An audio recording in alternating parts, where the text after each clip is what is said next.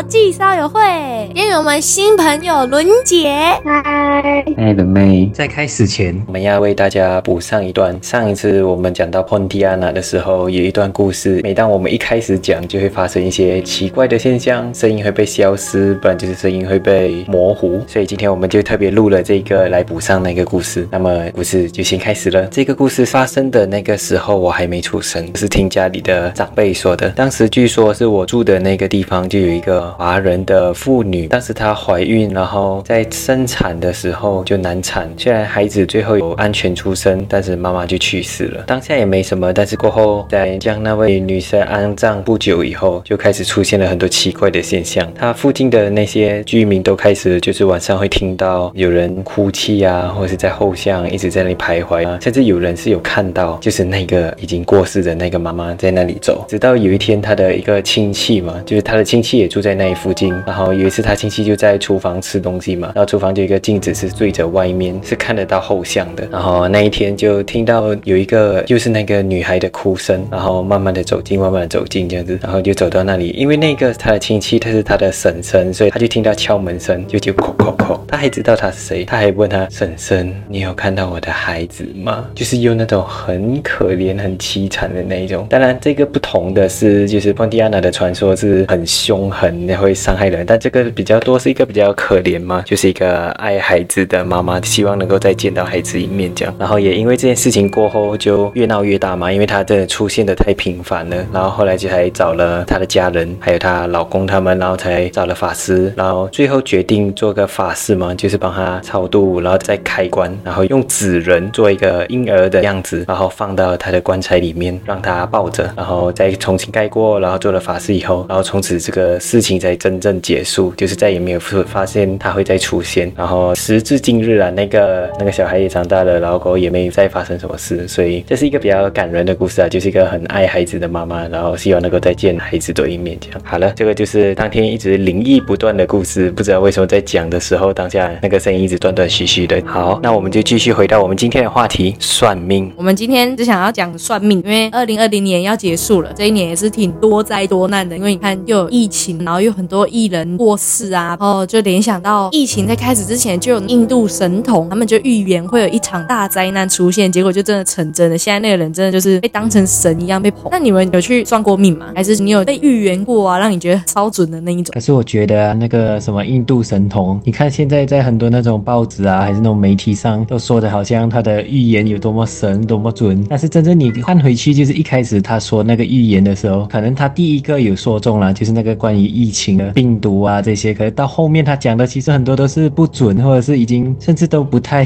正常的。但是过后在那种可能媒体为了噱头这些，然后就一直更改啊，做一点更改，直到今天，你再拿以前和现在对比，根本就是完全不同的两个东西。所以嗯，比如说保留了这种东西。可是因为现在他报道出来，就是人家就觉得他是准的，所以如果没有看过以前的报道的人，家就会觉得他就是很准。对啊，所以算命也是啊，很多时候就是那个算命可能看你走进来的时候有点问题，他就知道，然后他一定会问你，哎，你想问什么？如果你一问事业，OK，那他就知道你一定是事业有问题，就是先往这个地方打。然后很多时候就算他可能只有从表情，或者是从你身边的人讲一些话，他开到六十八千或七十八千，剩下的三十八千，你就会自己去合理化他讲的东西。当然，我们也没有办法排除这个世界上还是有一些科学无法解释的事情啦，就包括等一下我们会聊到的一些超神准的算命啊。我上次也有去拜拜，然后有一个占卜是米卦，然后他就问你说你要算什么，然后你就跟他讲工作，然后他就看一下看一下，然后就说会破财啊，然后有一颗米粒，他就说那个就是我被跟到，因为今年是鼠年，我刚好犯太岁，他就特别嘱咐我讲说你最近要少去医院呐，还是那种比较容易聚阴的地方。就想到前几天刚好有去医院，该不会是那时候被卡到的吧？然后就种种巧合，你就会觉得哦，好像很准这样。其实我觉得可能也跟观察有关吧。其实很多时候这种细微的表情，可能你自己是没有办法察觉的，但是其实你是在下意识里面就有了这些表情在脸上。如果他很善于观察的话，他是有办法观察到你的这些情绪，然后可能过后你们的对话当中，你们在聊的时候问的一些问题啊，就大概能够推算出你到底在担心什么事情已经怎么样了这样子。OK，老林，你是不相信的吗？就我的立场，我自己认为啦，就是可能十个算命有九个都是靠蒙的，但那是他职业，不是说他偏其实我觉得算命这种东西有一点那种变相的心理医生的感觉，因为他就是会给你一个方向，就我们在迷失，不管是在哪个部分，可能碰到一些困难问题的时候，你就可能会去寻求类的。是有些人会觉得很相信那个东西，看个人的信仰。对啦，其实就好像类这种心理咨询吧。当然，我也有遇过一些很准的啦。那我就先讲一个我小时候听过的一个故事。这是我爸爸他们以前跟他朋友他们一起去泰国拜神，然后他们经常去找一个很熟悉的一个和尚嘛，就是炼金啊、加持的那一种。但是那一次不知道为为什么他们就有算命，就是那个高僧帮他们算命，然后就连续算了几个，直到他最后一个朋友，那个高僧帮他看了他的八字、他出生还有时间，还有看了他的手以后，突然就语重心长的告诉他，一明天一定要回家。然后回到家以后就把所有事情处理好。他只讲了这样，然后因为那一天其实他们才刚第一天到那里而已，所以如果他明天就回家的话，基本上这一段旅行对他来讲就是废掉了。所以一开始有挣扎了一下，但是最后就觉得，嗯，既然那个高僧这样讲，就听他的话回家一下，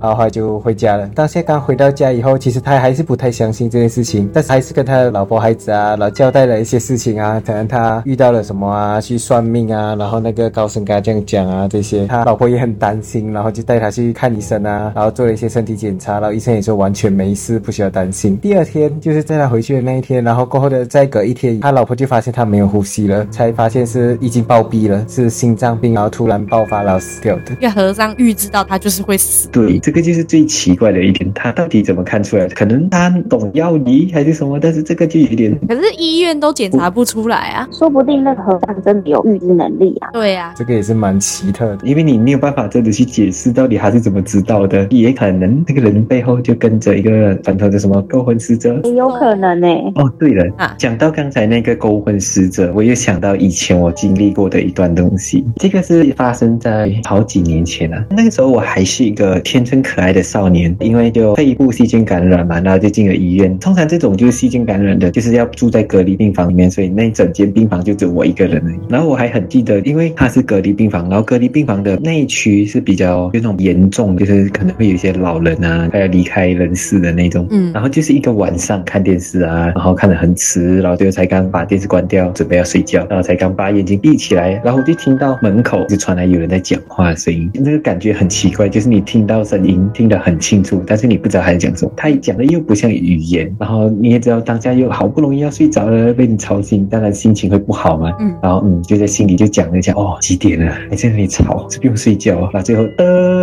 讲了两个的，然后就继续躺着。这个时候我就发现那个声音越来越靠近了，好像越来越大声，越来越大声，好像就越来越靠近了那种。慢慢的，那个声音就没了。然后我还觉得嗯，有点怪怪的。然后正当我才呼一口气就放松了的，然后突然就哦，那个声音就突然来到你耳朵旁边，那哦一声，Oh my god！然后那就是牛的叫声。当下他死了，然后赶快就按了那个紧急铃，然后马上叫护士进来，了那装傻。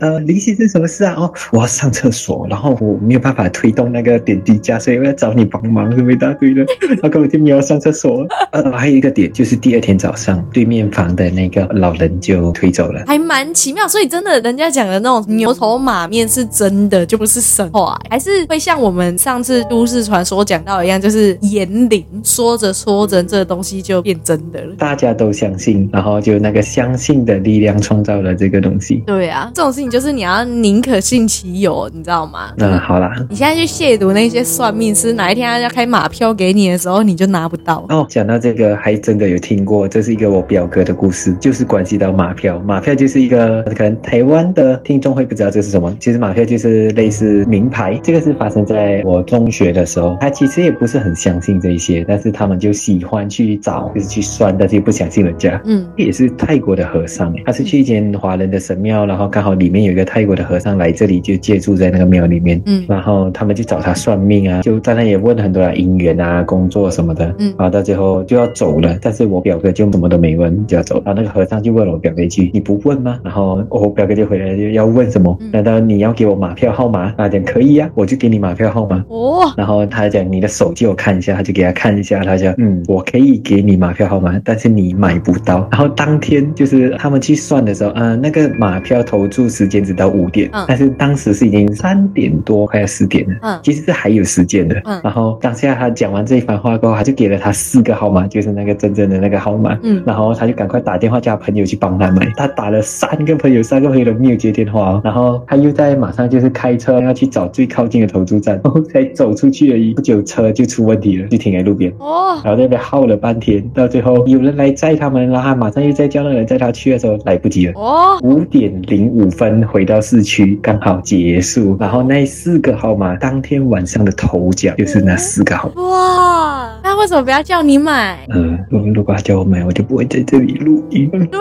啊，可是这也是一个很神奇的点啊，就是为什么他会知道他就是买不到？因为虽然说时间要到了，但其实他讲那句话的时候还一个多小时诶，他就很准确的就知道他就是买不到，就算给你你都拿不到的那种。为什么他们就是算得到这个啊？然后他们都不要买？因为他是带天命的人呐、他不能去乱做这些事情，他会被受惩罚、啊。哦，对，我好像有听过这个，的确了，我好像也听过，就是他们修炼这些东西，好像是有一些代价的，就是可能你这辈子有什么事情，就是你不能做啊，或者你就不会有的这样子。对，可是他可能这辈子就是要么很穷，要么你可能会没办法成家立业。哦，还有一个也是我自己经历的，这个就是这个也是在泰国算的，嗯因为在疫情之前，每一年我们都会有一个家族旅行，就是我跟我全家人一起去泰国玩这样子。嗯然后这是去到一个庙，是一个老先生，他是算命的，这个就有点牵扯到这个不是我说的，是别人说的。哦嗯他们说有很多算命的人，为了就是能够算得准，他们会养小鬼。哦，这个很然后邪门呢、他在帮你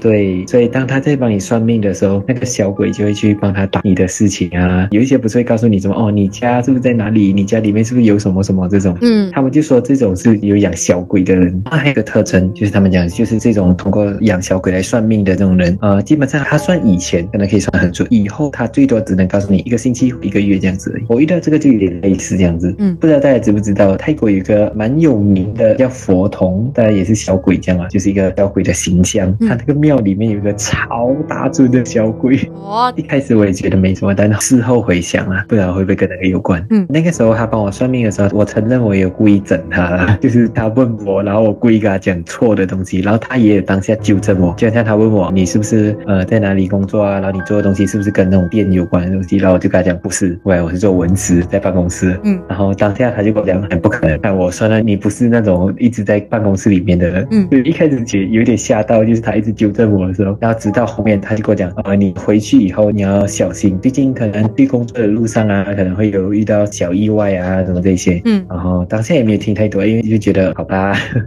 就坏的不灵，好的灵。然后就在我从泰国回到马来西亚，那我是从马来西亚要回新加坡嘛，嗯我骑车出去，就在高速公路上，我的摩托车就爆胎了，它就坏在高速公路上面，哇哦。这个也是蛮神奇的。搞不好他会知道，是因为他就派那个小鬼去刺破你的轮胎，你就会相信他讲的是真的。那也没用啊，就是我相信我也不会再去了。